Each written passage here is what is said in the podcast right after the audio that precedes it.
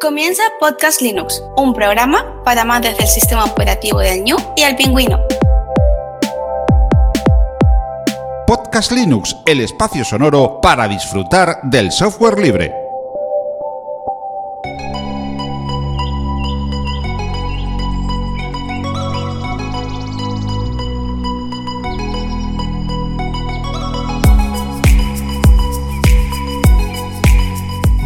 Amantes del software libre, bienvenido a otra entrega de Podcast Linux, la número 188. Un saludo muy fuerte de quien te habla, Juan Feble.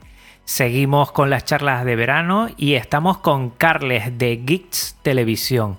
Gran amante de la tecnología, le encanta cacharrear desde temas de audio, telefonía móvil, equipo de sonido y muchísimas cosas más. Conoció GNU Linux allá por el año 97, pero no se metió de lleno en este sistema operativo hasta el 2021, gracias a conocer a grandes linuxeros como todos lo conocemos a Boro, a Yoyo y también es fiel seguidor de Podcast Linux. Y así ha podido cumplir con esta asignatura que tenía pendiente durante muchos años anteriores. Muy buenas, Carles, ¿cómo te encuentras? Muy buenas tardes, Juan, ¿cómo estamos? Muy contento de estar en este podcast que ya te digo, oigo desde hace tiempo. De hecho, lo oigo, empecé a escucharlo desde los episodios más antiguos hasta ponerme más o menos al día con los más actuales. Y la verdad que aprendo barbaridades con todos los invitados e invitadas que has traído a lo que es el podcast. Pues fíjate que me estoy dando cuenta que le estoy robando también a invitados que ha tenido yo para sus charlas, pero es que te tenía el ojo puesto porque creo que también, al igual que otros que se han pasado por aquí, igual mm, eh, tienen una forma de, de trabajar con el software libre, igual que siempre lo hacen de una forma como que lo conocieron en las universidades, que, que, siguen trabajando. Yo creo que tú también eres otro perfil muy interesante de que lo conocían desde ese tiempo, pero como acabo de hacer en la introducción, hasta hace unos años no te habías metido a fondo y me interesa mucho también conocer tu visión y qué puntos fuertes, que evidentemente lo tiene el software libre y GNU Linux, pero también qué puntos, bueno, habría que mejorar. Y personas como tú me ayudan mucho en ese sentido. Pues como te decía, lo conocí sobre cuando yo me empecé a meterme en el mundo de la informática. Y yo empecé pues ya muy tarde, a los 18 años, en el mundo de la informática, ya por el 96, ahora tengo 45. Y empecé pues como empezábamos todos, con el Windows 3.1 y el 95. Y todo esto pues empezó a agradarme y me parecía pues que a lo mejor incluso podría ser en el futuro una salida profesional y por el tiempo escuché hablar de algo que se llamaba Linux. Yo digo, madre mía, y que era un sistema operativo nuevo. Con mi afán de cacharrear, pues compré una vez una revista donde iba un SUSE Linux. Lo instalé en mi Pentium de primera generación, pero aquello no tenía, se, ve que tenía interfaz ni tenía ningún escritorio y no, pues, no pude echar hacia allá. Y luego por el trabajo, en una ocasión, pues allá por el 2005, se dio la ocasión de utilizar un equipo con Linux para el diseño gráfico, con un, con un Ubuntu. No sé si sería de las primeras versiones. Lo utilicé un poco, pero no llegué a introducirme mucho en el tema porque tampoco pues el software que requeríamos estaba muy disponible para ese equipo. Mm. ¿En qué sector trabajas para ubicarnos un poco? ¿Qué tipo de sector? Bueno, yo ahora en estos momentos no estoy trabajando, pero he trabajado en, el en varios sectores, como por ejemplo el mundo del diseño gráfico. Ajá. Y luego por el tiempo, pues eh, cosas tan diferentes como recepcionista de hotel, algo también que es muy diferente. luego por el tiempo, pues yo pues por, eh, me he dedicado a vender también a través de internet. También he, he colaborado en lo que es en, en el negocio familiar, como trabajando pues en lo que es cara al público. Y luego pues me metí en esto de YouTube eh, cuando estuvimos con aquella gran crisis, digo, porque veía que la gente eh, empezaba a hablar de temas de telefonía móvil y yo digo, pues esto yo también lo sé hacer, entonces digo, pues voy a intentarlo. Dijiste que en el 2021 ya te metiste ya, digamos, de lleno, ¿no? Coméntanos un poco cuál fue tu primera distro y cómo empezaste. Además que tu perfil también de diseño gráfico Me interesa porque casi siempre, Carles, la gente dice que para trabajar en general multimedia, pero también mucho en ilustración, diseño gráfico, siempre la gente tira por las manzanas al final. Y quiero, quiero conocer tu parecer de, cómo ves de robusto eh, las distribuciones Genio Linux para trabajar en el diseño gráfico. De acuerdo. Pues empecé con esto, pues empecé porque conocí a Boro, pues a raíz de una problemática que surgió con un youtuber sobre tecnología que pues se le echaron encima pues porque comentaba cosas muy interesantes o importantes sobre telefonía móvil que otros canales no contaban. Y me puse pues más o menos pues empezamos a charlar, a comentar. Y yo veía que él utilizaba un sistema operativo. Digo esto al principio me parecía que era Mac OS digo porque me, no conocía el escritorio no homogenome Hmm. Pero le digo, anda, pero si esto es Linux. Y yo digo, pues genial, voy a intentar conocer más. Y pues empezamos a charlar y empezamos a. Me comenzó a explicar un poquitín cómo introducirme en este mundo de lo que es Linux. Me decía, pruébalo primero pues en máquina virtual, por ejemplo en Windows, o a través de lo que es un USB Live. Y así fue. Mi primera distribución, lo primero que me puse fue Fedora, con GNOME. No me aclaré, me perdí, me perdía.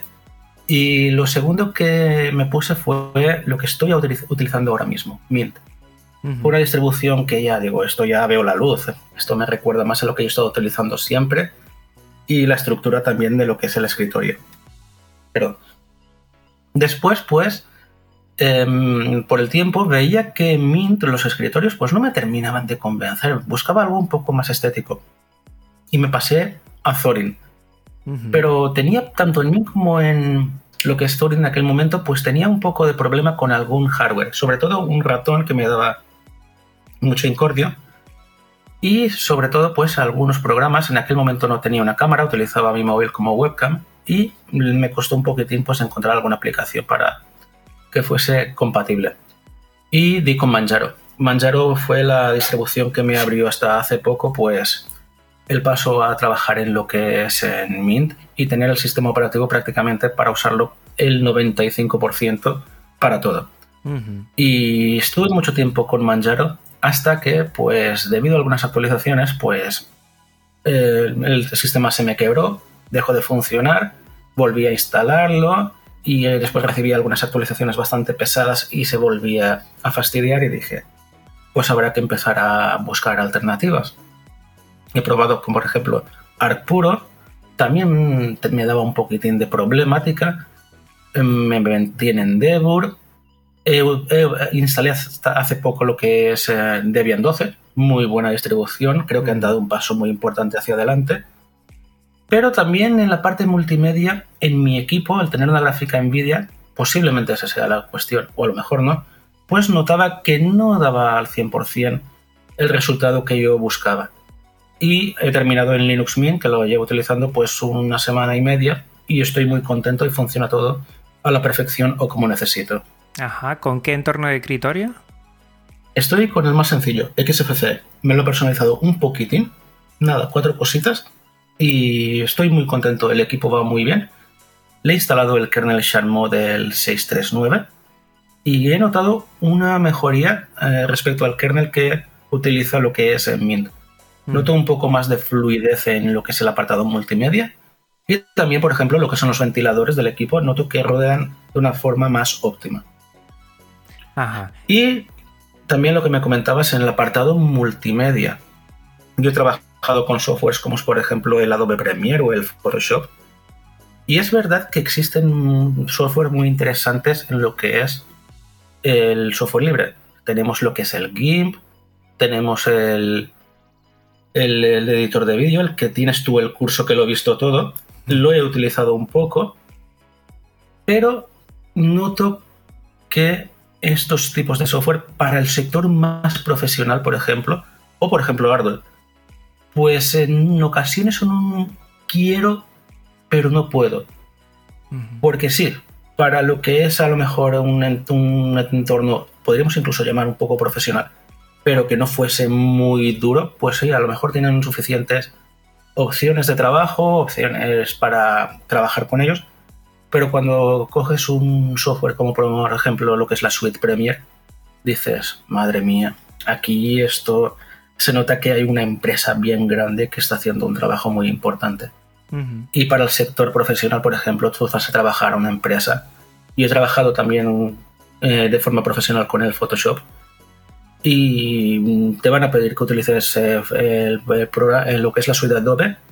O, por ejemplo, en el mundo de la música, pues lo que es, la, lo que es el, el Steinberg y todo ese tipo de, de aplicaciones o programas que son privativos porque son más que nada ya estándares en lo que es el mundo de, este apartado, en el, la imagen y el sonido. Sí, pero estarás de acuerdo conmigo, no, no le quito eso. Además, que a, mí me gusta que la gente eh, eh, comente su experiencia y esa es la tuya.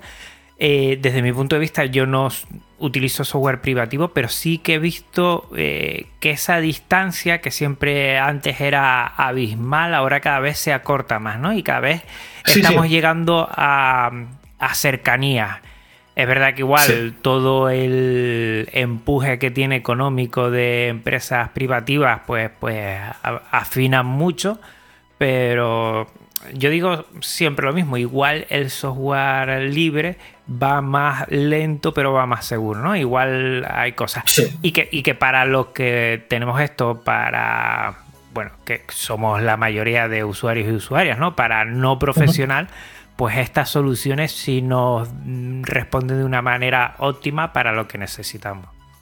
Para aficionados es un, son, softwares que sobran por todas partes. Efectivamente. Un GIMP o un Caden Live o un Ardour son softwares que sí, sobran para hacer cualquier trabajo y ya bastante de una forma bastante seria, incluso con unos resultados más que profesionales y han evolucionado muchísimo. Eso es indudable.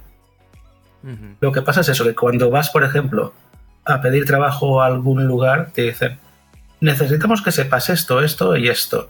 Y lo que es el apartado el software libre, pues dices, uy, también creo que es muy importante que se aporte a este tipo de eh, softwares. Es muy importante porque la gente necesita desarrollar y, por ejemplo, para desarrollar una versión de lo que es el Photoshop tarda menos en salir que lo que es, por ejemplo, una de GIMP.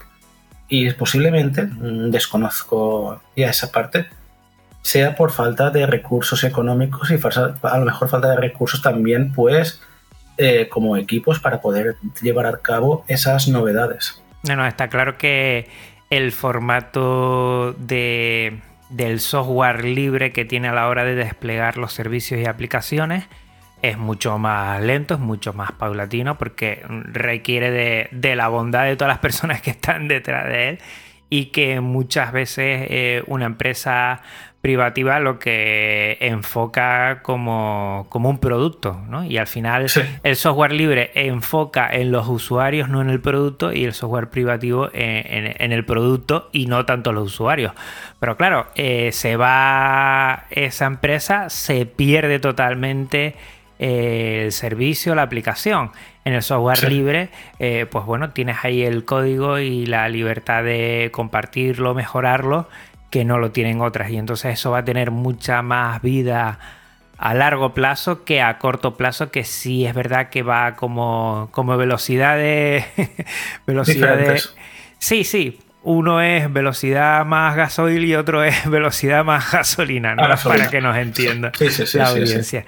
Y entonces en ese sentido, pues bueno, uno igual puede llegar más lejos, también depende mucho de, de otras situaciones, y otros, bueno, son más más rápidos, pero a corto plazo. Siempre hay que ver. Y también las libertades que, hay detrás.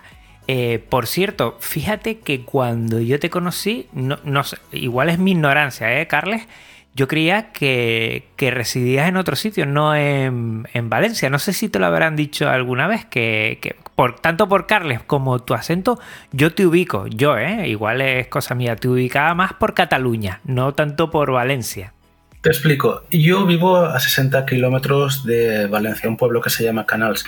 Y aquí es valenciano hablante con un valenciano y un acento bastante marcado. Ajá.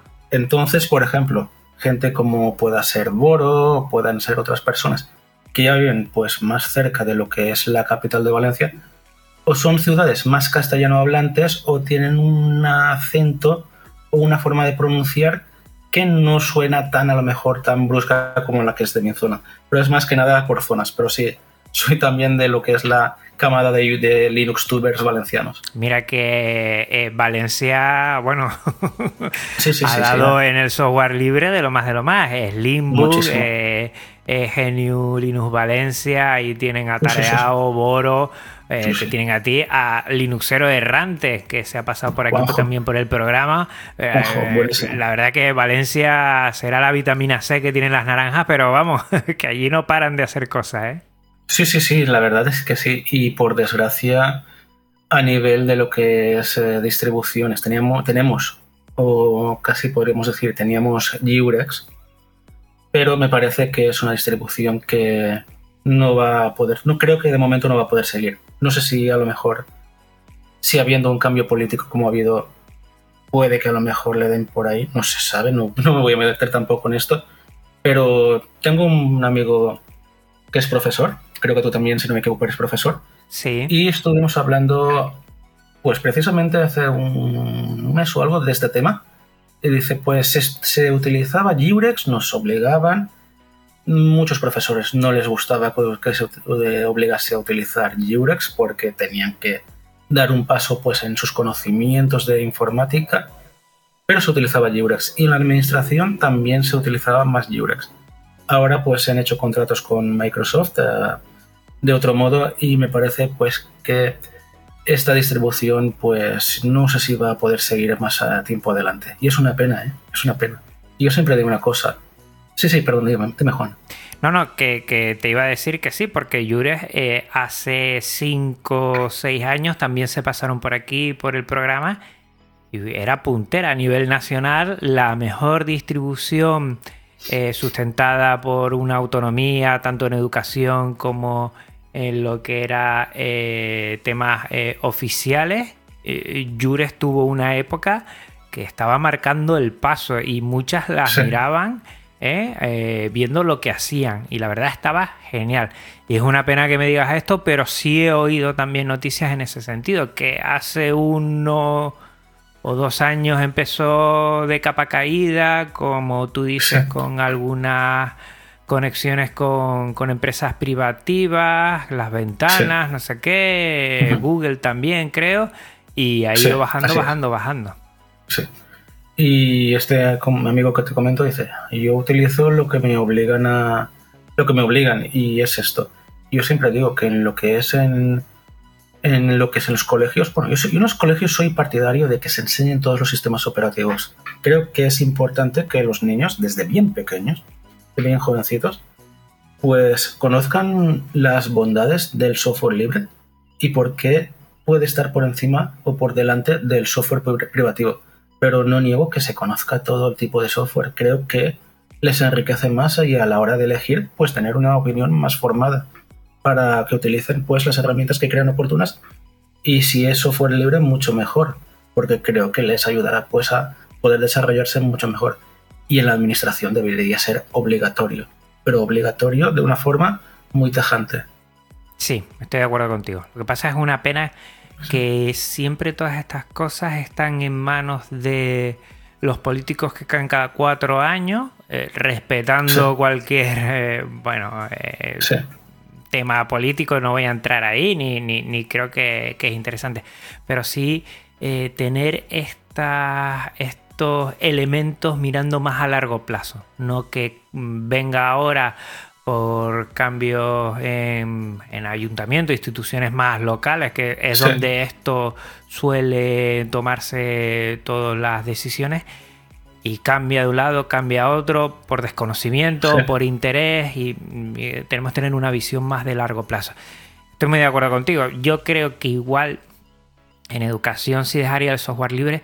¿Sabes por qué? Por el tema de la privacidad. Los, niños y niñas, todos los datos de los niños y niñas, a mí, ¿sabes? Siempre he dicho, una base que tenemos en el software libre para venderlo es la privacidad, que, está muy en boga desde, desde hace tiempo y creo que todos estamos de acuerdo en mayor o menor medida, pero de acuerdo en decir, oye, los datos pues no pueden ser vendidos, no pueden estar en servidores donde gente externamente puedan utilizarlos. Todos estamos de acuerdo con eso.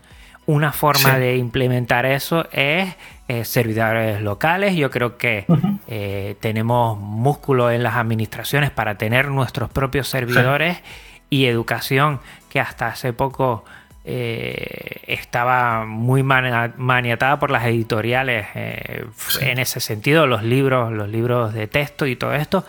Ahora tenemos un, momento muy, muy importante para, oye, nosotros mismos, las administraciones mismas, sacar esos contenidos, tenerlos en, cada uno en sus servidores, los datos de los alumnos, cada uno en sus servidores, y, tener el momento espectacular para poder mantener eso, manteniendo, dando puestos de trabajo, de mantenimiento, de desarrollo, de programación, todo eso. Eso sería lo ideal. Y es que eso abarata. O sea, eso sale más barato que poner toda eh, todo en, una empresa exterior que a saber lo que hace con los datos. Y eso es una realidad, ¿eh? Es una realidad. muy importante. Tener esa visión a mí es lo que me preocupa, que haya gente que un político no tiene por qué tener los conocimientos eh, debería, ¿eh? Debería, por lo menos si está. no los tienen. Eh, evidentemente no los, tienen. muchas veces. Pero si está en ese puesto, en el de tomar decisiones eh, tecnológicas muy importantes, debería tener ese conocimiento o, ser asesorado con esa idea. Y a día de hoy, software, libre, servidores locales, privacidad, eh, diversidad, saber que, entre comunidades autónomas se podrían ayudar para sacar eh, cosas y que unas se nutran de otras. Eh, son, son tantas cosas para ganar que es una pena que el incentivo económico sea dárselo a una empresa externa con software privativo y sabiendo muchas veces que esos servidores están en manos de... No sabemos en manos de quién están, para cerrar este punto así. Me preocupa, me preocupa. Sí, yo respecto a esto, yo tengo muy clara una cosa, que a la gente de a pie, a la gente llana del pueblo, le, le importa un comino lo del tema de la seguridad. Creo que hace falta mucha más educación en tecnología. En general, no solo a los niños, a la, toda la sociedad. Ya no digamos solo española, a la sociedad en general. Incluso a los políticos. Los políticos, muchos los oyes hablar y dices, pero bueno, no tienes ni idea de lo que estás diciendo. No, estás hablando de algo y desconoces de, de lo que estás hablando. Y a la gente realmente le da igual la privacidad y su seguridad. Porque si no, no utilizaría aplicaciones de forma masiva como TikTok, como Instagram, como Facebook y entre otras. Directamente se preocuparía mucho.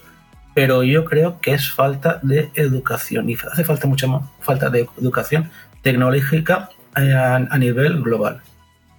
Totalmente de acuerdo. Yo creo que ahí nos estamos jugando más. Mm, tú estarás de acuerdo conmigo en estos, por ejemplo, en estos últimos cinco años el, cambio tecnológico, como cada vez se mete más en nuestras vidas y por lo tanto tenemos que tener eh, bien claro y valorar y sopesar qué decisiones tenemos que tomar al respecto. Y parece que cada vez tomamos menos decisiones, parece que nos regalan una cosa. Ay, porque con esto ya puedo hacer esto, porque ya puedo hacer vídeos gratis, lo puedo compartir y tal. Pero bueno, detrás hay muchas cosas. Oye, que detrás hay un servidor 24 horas encendido, que eso gasta, además de energía y muchas cosas, eso se paga de alguna forma, nada es gratis, el aire no es gratis, ¿no? Eso, eso, eso a la gente le da igual, Juan. Yo lo he podido comprobar. Por ejemplo, yo he tenido clientes que he recibido equipos para reparar y cuando les dices de poner algo diferente o algo nuevo, enseguida le entran todos los males y dices, no, no, no, no, a mí déjame lo que, me, lo que tengo yo no saben si es ni siquiera ni Windows ni es Linux. A mí déjame lo que funciona. Y si he intentado hacer algún intento, enseguida han dicho, quítame eso, quítame eso que yo quiero lo que tenía antes. Porque a la gente le falta educación. Pero le digo, mira, esto eh, atiende a esto. Tienes mayor seguridad, mayor respeto con tu equipo, mayor respeto con tus datos. A mí me da igual, a mí ponme lo que tenía antes y... Porque la gente le da realmente igual. Y si a la gente no se le empieza a concienciar o empieza a tomar conciencia de que estos temas son muy importantes, creo que el software libre no saldrá de ese 5 o 6% que tiene ahora. Creo que hace falta hacer más campañas. Creo que debe, lo que es los políticos se deberían de involucrar más.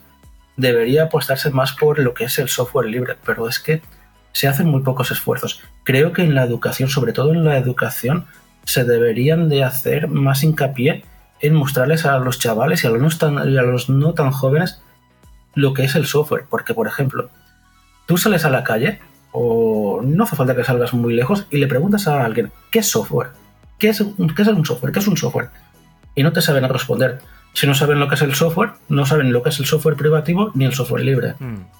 No, eso está claro. Ahí mucha gente se cree que, bueno, no magia, pero casi, ¿no? No, no saben lo que hay detrás. Y sobre todo cuando damos a aceptar, cuando nos instalamos el programa, eh, desconocemos. Última, bueno, llevo yo años ya cada vez. Lo, primero que miro de un servicio o de una aplicación es qué licencia tiene.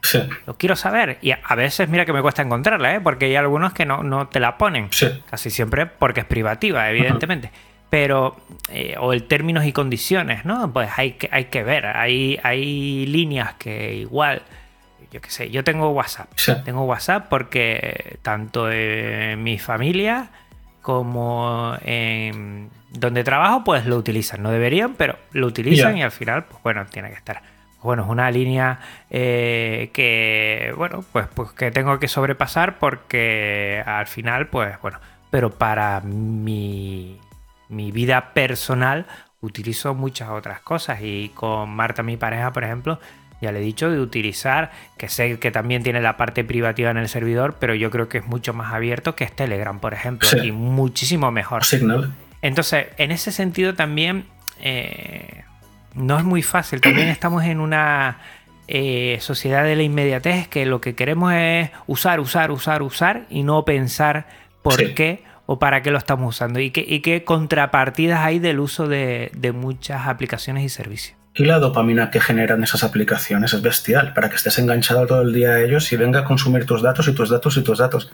Yo me quedo asombrado con la gente, sobre todo chavales, em, chicas y chicos jóvenes, que empiezan a publicar toda su vida en este tipo de aplicaciones y es que les están regalando toda su vida a esas empresas privadas. Y yo digo, mm. ¿Y realmente nos importa? No, no, no les importa, simplemente les importa el aparentar yo digo, pues es un problema bastante gordo. Y el Fernando dice, va. Yo creo que en años, dentro de muchos años, tú sabes esos documentales de, los 50 a los 60 que les ves haciendo cosas que dice mi madre, la que sea la gente eh, con estas edades. Por ejemplo, antes, ahora gracias a Dios, se, fuma muy poco, ¿no? Antes se fumaba un montón y salía la gente fumando y decías, mi madre, pero ¿cómo, ¿cómo podían hacer esto? Yo creo que en el futuro muchas veces nos verán así diciendo, pero ¿cómo utilizaban ellos el software? Y cómo estas empresas podían contener tanta información regalada por sus usuarios. Y yo creo que esto en, un tiempo tiene que cambiar porque no se mantiene. No se mantiene, no, no tiene sentido. No tiene sentido. Debería debería de cambiar. Y ahora con el tema de la inteligencia artificial, pues tenemos otro... No, de momento no debería ser un problema porque es una herramienta que está teóricamente para ayudar, pero como no se legisle con esto y se, todo lo que se haga en tema de lo que es eh, inteligencia artificial sea software libre, vamos a tener, podemos llegar a tener problemas graves, porque se van a meter hasta, si ya se meten hasta en la cocina, aún lo van a hacer más. Y no quiero ni pensarlo. Sí, sí, sí. Yo creo que toda inteligencia artificial, si es software libre, o sea, se puede auditar, eh, se puede compartir, se puede mejorar. Yo creo que estaremos más tranquilos que si es como está saliendo muchas y las más conocidas que son privativas, no se sabe eh, si recoge los datos, en qué servidores está, eh, de dónde se ha nutrido, la respuesta a qué tendencia va o qué no ¿sabes? Porque no sabemos de qué datos eh, se han nutrido para sacar después esa respuesta. Eh, si es con software libre, siempre vamos a tener la tranquilidad de que se puede auditar y de que se puede eh, ver qué hay en las tripas. Si no, ojito, cuidado, porque vienen curvas y no sabemos mm, a dónde nos va a llevar. Sí. Yo, por ejemplo, uno de los motivos por que uso software libre, o cada vez uso más software libre, es por el hecho de que se pueda auditar, que yo, si quiero, pueda saber qué hace ese software que estoy utilizando. Creo que es importante que lo sepamos, porque puede hacer cosas bastante graves. Y pienso que la gente debería concienciarse en ese aspecto y no dar su brazo a torcer frente a estas empresas ultra privativas de una forma tan fácil. Pero bueno, creo que hace falta aún mucha educación en tecnología, muchísima. Creo que estamos a unos niveles bastante preocupantes en lo que es educación en este aspecto. Totalmente de acuerdo. Por cierto, hablando de tecnología, ¿de dónde te viene ese gusto por la tecnología? Porque se nota, he visto tus vídeos y te gustan los aparatos, los dispositivos, te encantan. A mí también me, gusta, ¿eh? No sé, no sé si lo tendrás como esos juguetitos. A mí yo sigo siendo un niño con ellos. Pero coméntanos un poco de dónde te viene, de cuándo te surgió esa idea y, lo que te gusta. Es algo innato, es de pequeño. Yo de pequeño pues ya estaba trasteando, tocando botoncitos a mi madre le, desmontaba los aparatos de radio, se los volvía a montar y es algo que siempre se me ha dado bien.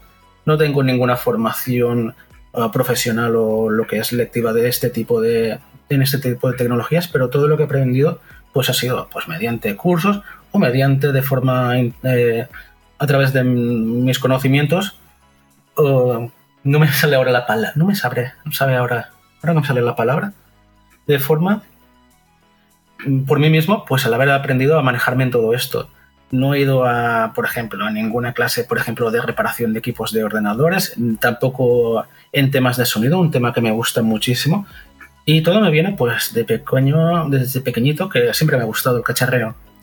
Y creo que a ti también, ¿eh? Sí, sí, a mí desde pequeñito yo recuerdo, además, todavía tengo el olor, ¿sabes? En la memoria de abrir eh, mi primer tren eléctrico. El olor era es muy especial, todavía lo tengo dentro. Cuando pienso eh, en él, me llega ese eh, olor a entre quemado de pilas, de, plástico, es un olor muy especial y, siempre me ha encantado.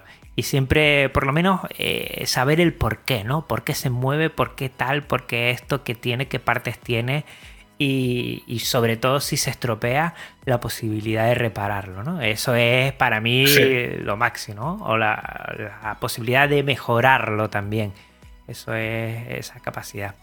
Y, Sí, también somos bastante autodidactas, que es el término que quería utilizar, y creo que todos los que nos dedicamos a esto, de incluso también el software libre, somos bastante autodidactas y aprendemos por nosotros mismos, porque es que realmente tampoco existe mucha formación que digamos, o por lo menos yo no la conozco. Mm, no, no, sí, siempre eh, yo digo que los amantes del software libre somos personas curiosas. Queremos saber, queremos aprender. Eh, cuando nos topamos con un problema, pues ya es un reto, ¿no? No es un problema en sí para pararse, no es un reto. Igual hoy no sale, mañana no sale y, y esperas dos días y en cinco minutos se te enciende la bombilla y sale la solución y eres la persona más feliz del mundo.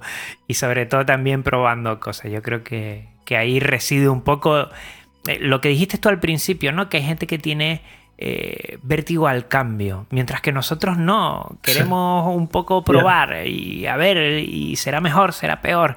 Y entonces, a veces he pensado que también un, amante del software libre tiene que tener esa condición, si no se va a frustrar mucho y lo va a dejar muy rápido. ¿no? Tiene que tener esas ganas de explorar, de, mejorar, de, indagar. Sí. Por desgracia, no es mucha la gente que tiene esa gran curiosidad y directamente pues desiste cuando tiene algún problema. Yo cuando tengo un problema pues busco intentar la solución por mí mismo. Mucha gente me dice, dice, porque tú sabes, Digo, no, porque también me molesto pues intentar aprender a manejarme con esto. Dice, pero es que ya no paso de yo quiero enchufar el ordenador, hacer lo que necesito y, apagarlo. Y si no va, pues llevarlo al técnico y que me lo solucione. Y que no me venga con historias. Creo que también es forma, debería de cambiarse un poco el chip de cómo vemos la tecnología y cómo la concebimos. Y ser capaces de por nosotras y nosotros mismos pues poder eh, interactuar con ella de una forma mucho más eh, directa.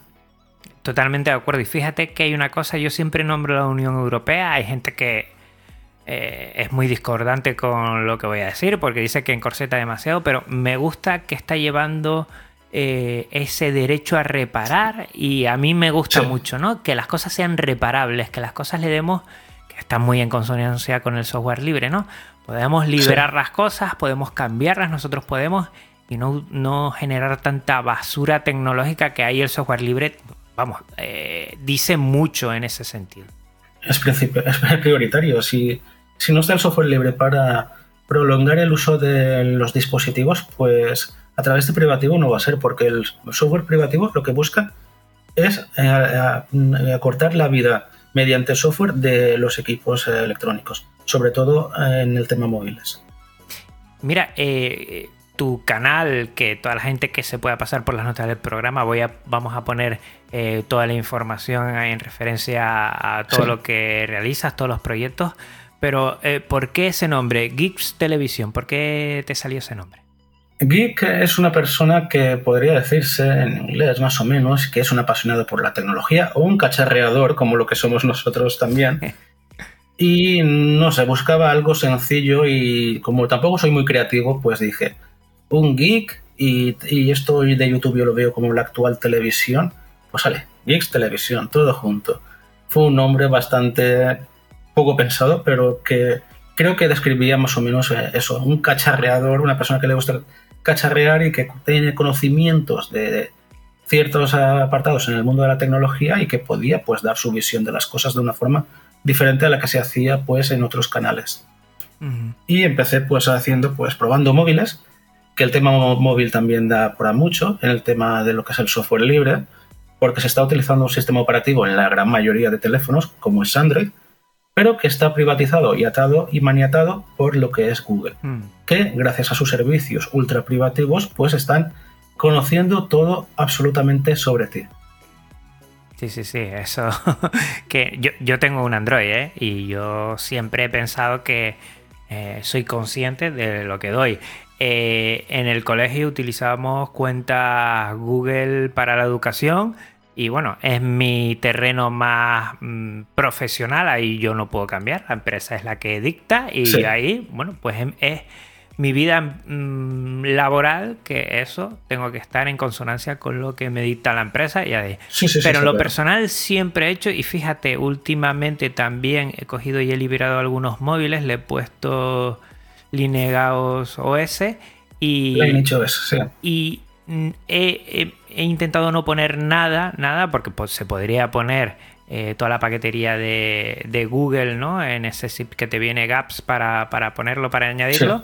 pero, lo he hecho también. Pero yo no lo he puesto y para uso personal con Telegram y con alguna cosa más, pues sí funciona perfectamente y muy contento. Además, un móvil lo que tú decías, que se arrastraba porque ya no tenía más actualizaciones y, que iba bastante lento, pues ahora con esta versión eh, pues va mucho mejor que antes. ¿eh? Lo único la batería que también se drenan y, también ahí mueren los móviles, pero bueno, pues, eh, quitando eso va genial el móvil. Pero es que ahí es por donde nos quieren coger las empresas, a través del software. Sí, por el hardware no lo pueden hacer, haciendo que se pueda reparar, van a hacer que el móvil vaya a, golpes vía software. Entonces la gente tiene que conocer que existen varias alternativas como son las ROMs OSP estas, como has comentado tú, Lineage OS, CR Droid, entre otras, que se pueden instalar en muchos teléfonos móviles, sobre todo ya viejecitos, y que les puedes dar una segunda vida. Y tú puedes elegir las aplicaciones Google que necesites que por desgracia cada vez son, más, son necesarias más, porque nos tienen atados de una forma que es ya descarado. Mm. También existe un tema muy importante con el tema de la telefonía móvil. Lo hemos, por ejemplo, comentado muchas veces Boro y yo, y que es el, el abrir el bootloader o que vengan con el bootloader abierto. Me explico un poco para quien no entienda esto. El bootloader es como un gestor de arranque, lo que hace que cargue el sistema operativo, es decir, Android. Pero lo que es la marca Samsung, Samsung es la, más o menos de las más fáciles de eliminar esta barrera. Y otras, pues que pone una barrera para que tú no puedas cambiar nada en el teléfono. Tú podrás instalar todas las aplicaciones que quieras. La marca te dará todas las eh, actualizaciones que la marca quiera hasta que llegue una última que será la que hará que tu teléfono vaya fatal. No porque ya sea viejo, sino porque le interesa a la marca pero no te va a permitir que tú pongas otro sistema, otro sistema en tu móvil. Entonces existen varias opciones de abrirlo. Samsung lo hace muy fácil, hay marcas que lo venden abierto. Xiaomi relativamente lo hace fácil y por ejemplo Huawei y otras pues ya directamente pues te lo complican o directamente no te lo permiten hacer. Y esto debería, debería ser ilegal porque tú compras un teléfono y tienes derecho a instalarle lo que te dé la gana, porque para eso lo has pagado y tú puedes hacer lo que quieras con él. Si te compras un iPhone, sabes que es un software privativo y un hardware completamente privativo que va solo a soportar pues, un sistema operativo. Yo de hecho tengo uno y soy consciente de ello. Posiblemente el próximo que tenga volverá a ser Android, pero quiero alargar este bastante más porque creo que es importante también alargar la vida de lo que es eh, los dispositivos y no crear tanta basura electrónica. Y en tu día a día, eh, dentro de tus ordenadores personales, no sé si tienes eh, portátiles, sobremesa, ahora nos cuentas un poco los que tienes. Sí, sí. Eh, ¿Cómo utilizas el software libre? ¿Qué aplicaciones? ¿Qué te gusta hacer? Un poquito para que la audiencia sepa cómo día a día en Gits Televisión pues también utilizan el software libre. Tengo dos ordenadores en este momento en casa. Uno lo utiliza mi padre, en ese tiene tiene instalado un Windows 10 porque si le pongo otra cosa se va a volver loco. Realmente ese ordenador, aunque él ni siquiera lo sabe ni se entera ni entiende qué es eso, tiene instalado un Manjaro también, que ahí pues yo lo utilizo para ver cómo responde. Es un Dell Optiplex de, con un i5 de cuarta generación y 16 GB de RAM, va perfectamente. Y en mi equipo, que es el que tengo montado, es un equipo, una AMD, una Ryzen 5 2600 con una gráfica Nvidia, pues tengo instalado lo que es en estos momentos lo que es, como he dicho antes, Mint. Y hago lo mismo que hacía con cuando tenía Windows 10 o cuando utilizaba Windows. Pues sobre todo navego mucho. Eh, también edito pues vídeo. No lo hago tanto con lo que es eh, Live porque tengo también lo que es también Premiere y por ejemplo, es una cosa que tiene a favor pues Premiere es el tiempo de renderizado utilizando la gráfica. Esto con Caden Live ha mejorado muchísimo y por el tiempo va a mejorar bastante más. Pero prácticamente hago lo mismo, navegar, utilizar programas de edición, de vídeo, de imagen y de audio. Y jugar no soy muy jugón, juego de vez en cuando el Eurotrack, pero quiero iniciarme un poco más en el apartado del gaming pero a través de lo que es Linux. Y poder mostrar que se puede jugar también en Linux como se puede hacer igual en Windows. Qué interesante. Y temas de compatibilidad de hardware, tú has visto desde que empezaste, bueno, desde 2021 que te has metido más a saco, mejoras con el kernel, o sea, ya has notado menos incompatibilidades de hardware o todavía sigues teniendo algunas dudas de esa compatibilidad 100% con todo el hardware en Geniolino? Por ejemplo, lo hablo también en mi canal, en de Windows a Linux, y cada vez veo que hay menos problemas. Y yo, como te digo, tengo una gráfica Nvidia. Hay gente que se tira de los pelos cuando digo eso. Y yo digo, vale, vale que en alguna distribución determinada pues no sea tan compatible, no funcione tan bien pero en la gran mayoría de distribuciones va perfectamente mi gráfica Nvidia y no tengo problemas y yo no lo cambiaría por otra marca. Sí que es verdad que desde que yo conozco esto tampoco voy a decir mucho porque tampoco tengo un conocimiento tan largo como puedan ser otras personas. Yo empecé utilizando, pues por ejemplo, kernels a lo mejor de la serie 4, el 4.5, 4.9, no recuerdo exactamente. Y sí que veía que ahí habían más problemas a partir del 5.25, 5.9, 5.7, vi que la cosa cambió muchísimo ah, y había mejor compatibilidad con todo el hardware en general. Yo veía que mi equipo pegó un gran cambio y con el kernel 6 pues ha sido algo completamente, yo diría que incluso revolucionario. Por ejemplo, las gráficas Nvidia funcionan muy, muy bien. Yo recuerdo de haber usado Debian 11 y Debian 11, por ejemplo, me lo decía, utilízalo, pruébalo, pero le faltaba algo, le faltaba esa chispa. Y con Debian 12 esto ha cambiado por completo. El equipo funciona mucho mejor, se comporta mejor con todo el hardware en general. No hay tantas, por ejemplo, complicaciones a la hora de instalar la distribución o pelearse con, por ejemplo, con lo que es la, la Wi-Fi o con lo que es la gráfica Nvidia. Todo es más fácil, todo funciona mejor a la primera. Y creo que ha habido una evolución muy, muy importante.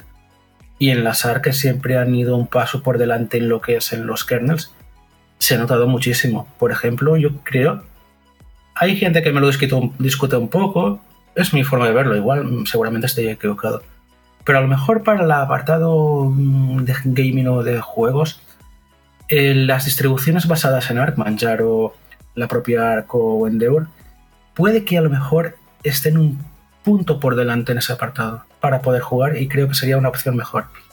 Hmm.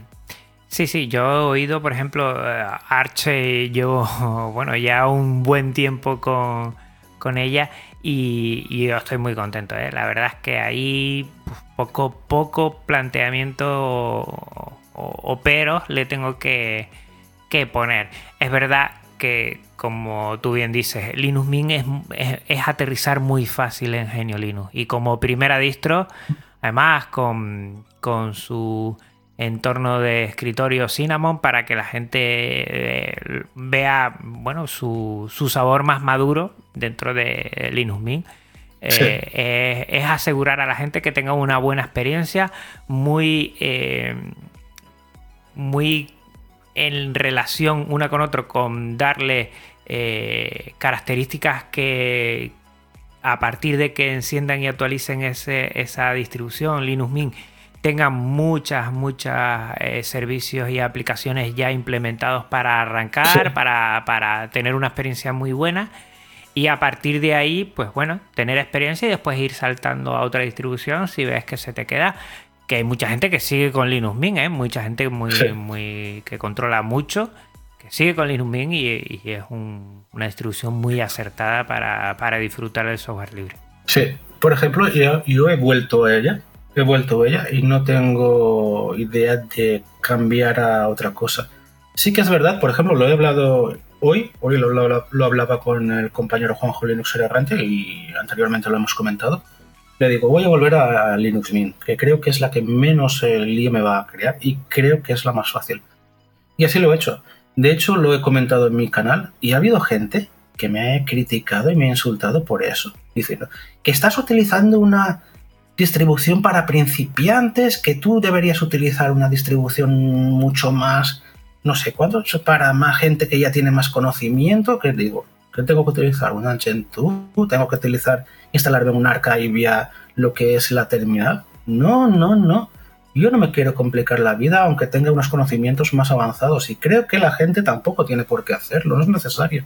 Teniendo cosas fáciles, ¿para qué le hemos de complicar la vida a la gente? Linux Mint es una distribución para gente que se inicia y para gente que tiene un conocimiento brutal, muy por encima al mío y el de mucha gente. Para mí, yo creo que eh, estamos haciendo guerras innecesarias.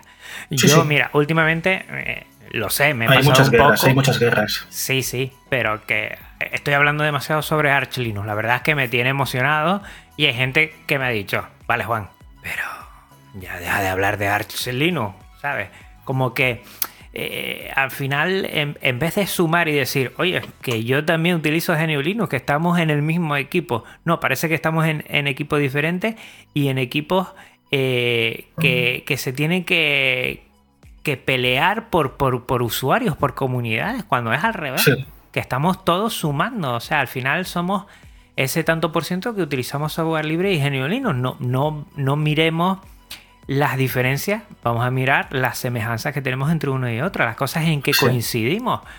Yo, la verdad, que, siempre he dicho que, creo que es eh, perder el tiempo y perder esfuerzos y ganas en otras cosas que sí deberíamos, como tú dices, por ejemplo, publicitar más geniolino, eh, dar a conocer más geniolino. Oye, pues en vez de estar diciendo que si Arch Linux es A, o si Manjaro es B, si yo Debian, si yo estamos todos utilizando el, software libre, cosa que más nos une que nos separa. Y entre ese esfuerzo que, o sea, esa, esa, esa guerra que vamos a desterrar, vamos a montar algo que es, pues como haces tú, como hace mucha gente, que es, eh, bueno, dar a conocer el software libre, divulgarlo y que la gente sepa que hay otras cosas que funcionan igual de bien y que además te dan muchas libertades. Yo, es que, eh, ya te digo, hay mucha polarización y digo, es que es tonto, es que, a ver, una, para mí, una de las grandezas que tiene New Linux es que tienes el escritorio que mejor se adapte a ti y la mejor distribución que se adapte a tu equipo. Puedes elegir lo que quieras. Si tú te gusta utilizar eh, GNOME, utilizas GNOME como escritorio, KDE, o el que quieras, es que puedes elegir el que te dé la gana. Y, hay tantas distribuciones, que eso es un punto que yo ahí sí que tengo una serie de discrepancias. Tienes cualquier distribución para instalarle a tu equipo que seguramente una de ellas te va a funcionar perfectamente en él y no vas a tener problemas para utilizarlo. Y creo que es muy importante esa parte y para mí es de las más importantes a la, hora de utilizar Linux. Tú a la hora de divulgar tienes un canal de YouTube, eh, creo que es Gits TV, ¿verdad? Ah, lo, vamos a poner... No, no, te, te, explico ahora. Tengo dos canales. Yo empecé con esto de YouTube, mm, no tenía mucho conocimiento aún de lo que era el mundo Linux. Yo me creé un canal de tecnología sobre telefonía móvil, sobre auriculares, sobre sonido, sobre ordenadores, pero sin hablar mucho de lo que es el software, que era Geeks Televisión. Y cuando yo me empecé a adentrarme en todo esto de lo que es la temática Linux, allá por el 2021, pues decidí dar mi, comentar mi experiencia en otro canal que se llama De Windows a Linux. En este canal hago lo que es todo contenido eh, sobre esta temática, sobre Linux.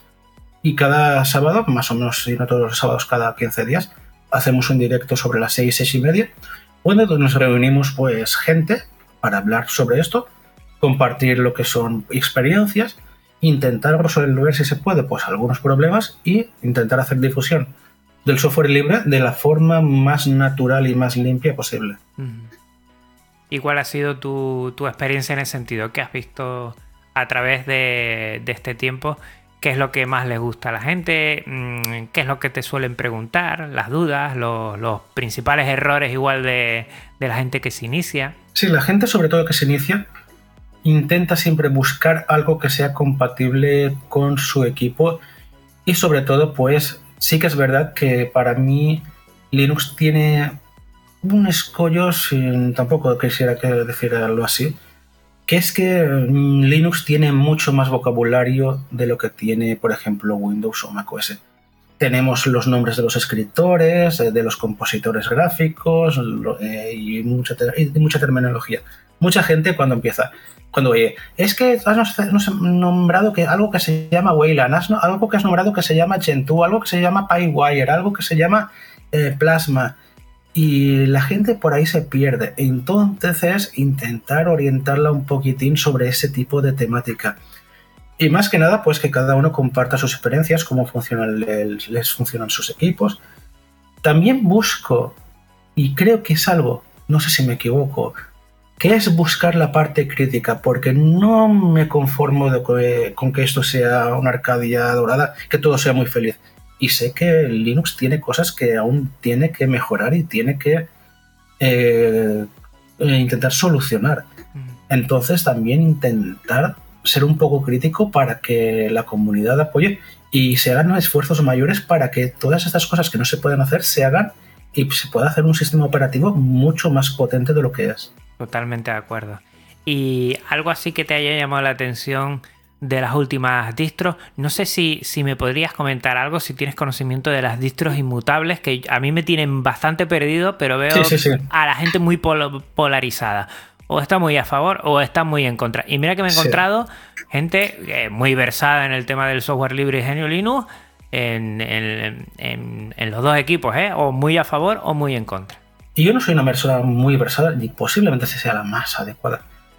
Pero yo es que no estoy ni en contra ni a favor. Pienso que para lo que es el usuario doméstico o la persona que es como nosotros, que nos gusta conocer y experimentar y tratar su sistema operativo y llevarlo hasta el máximo, creo que no son la mejor opción.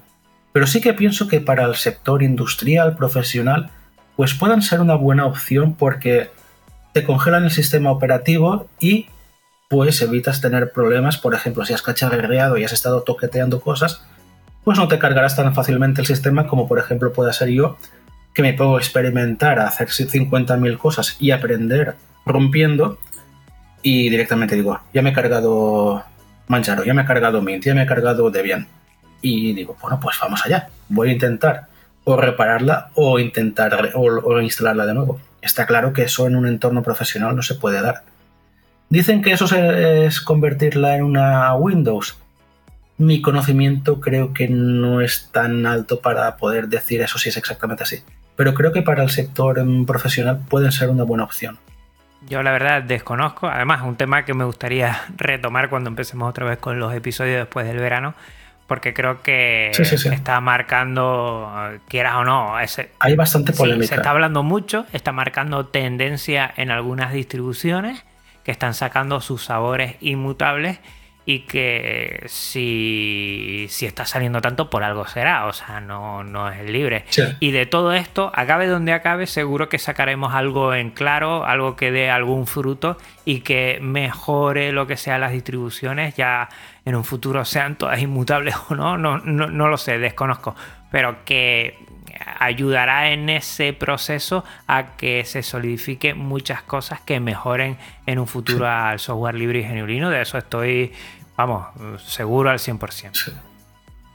Creo que deberían de existir las dos opciones. A ver, si se, si se hace un sistema operativo, GNU Linux termina siendo un sistema operativo inmutable, creo que perdería parte de su gracia y filosofía y encanto creo que las empresas que opten, por ejemplo, no sé si Canonical va a ser una de ellas, por hacer lo que es su distribución inmutable, deberían dar una opción que no lo sea para quien quiera tener en su equipo una distribución que se pueda utilizar a fondo y poder hacerlo. O si no, pues eh, optar por aquellas que no lo sean directamente. Por lo que digo siempre, si una no te va bien, pues tienes otras opciones más en este mundo de lo que es Linux. Sí, sí, no es la primera vez que, alguna distribución, alguna gran distribución, ha, hecho un movimiento a un lado y lo ha tenido que deshacer porque bueno, la comunidad, los usuarios y usuarias no le han seguido por ese camino y eso está claro. O sea que al final hay tantas distribuciones,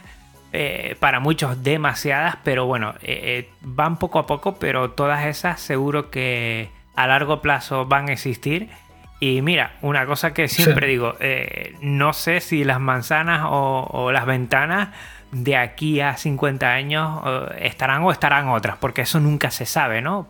Peor, sistemas operativos mucho más grandes y antiguos han caído y, en su momento era, vamos, era el, ABC de, lo que era la informática en esos tiempos pero estoy seguro que GNU Linux va a seguir. Eso estoy seguro, porque es tan.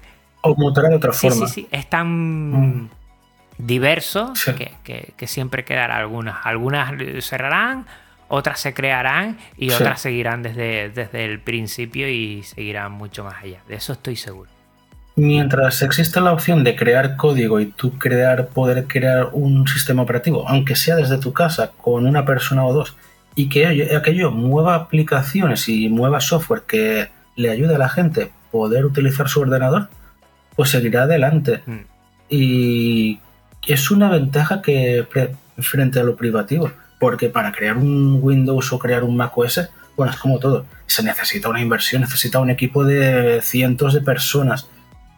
Y lo que es una distribución Linux se crea pues con nada. He visto por ejemplo, el compañero de Locos por Linux, eh, Nico, él, él, prácticamente solo y con ayuda de algunas personas ha creado un sistema operativo muy eficiente para equipos muy poco potentes mm. y eso no lo puede hacer una gran, cualquier gran corporación.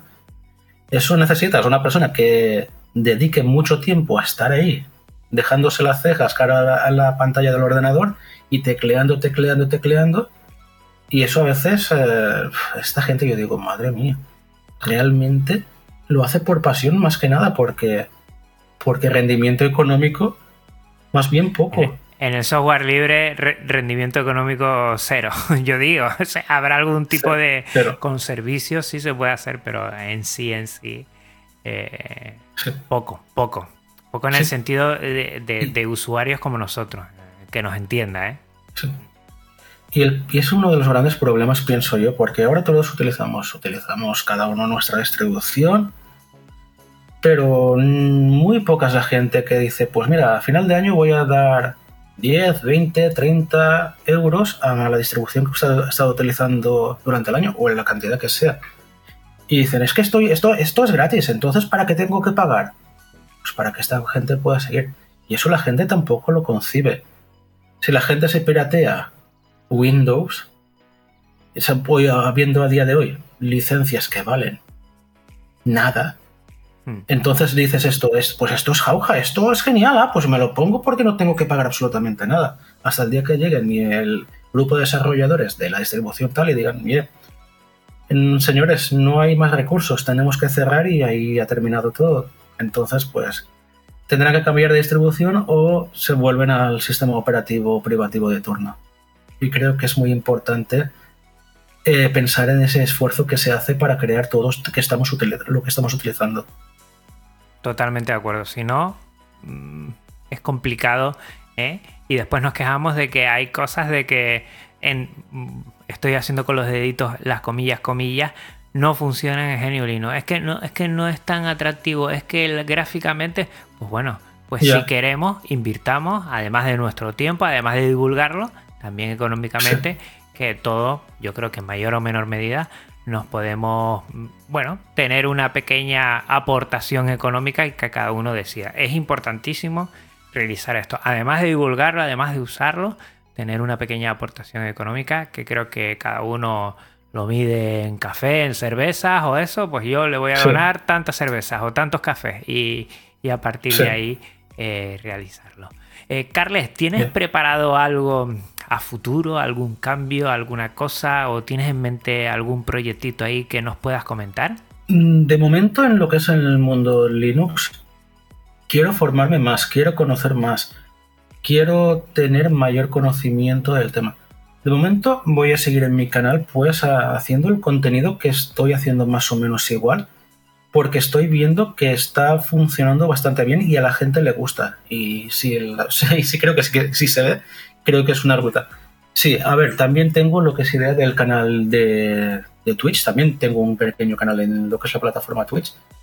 Y ahí, pues, ahí sí lo que tengo idea, si se da la opción y esto crece porque Twitch es una plataforma que es muy diferente a YouTube, pues divulgar lo que es eh, juegos en, desde Linux, ver que es una plataforma que sí que sirve para jugar y crear más debate pues en, en, este, en esta plataforma Twitch y seguir pues también, por ejemplo, en YouTube pues ofreciendo ese tipo de contenido. El tema para mí, desde el principio, lo que me marqué como pauta para crear el canal de Windows a Linux, el de Twitch también se llama de Windows a Linux, es mostrarle a la gente, a la gente plana de llana que utiliza el ordenador de una forma muy sencilla, es que se puede utilizar New Linux para hacer lo mismo que hace con Windows.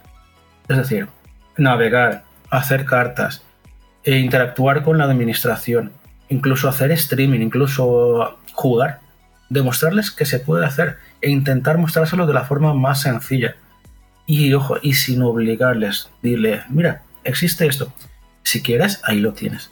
Estas vas a tener estas ventajas, que son estas, estas y estas.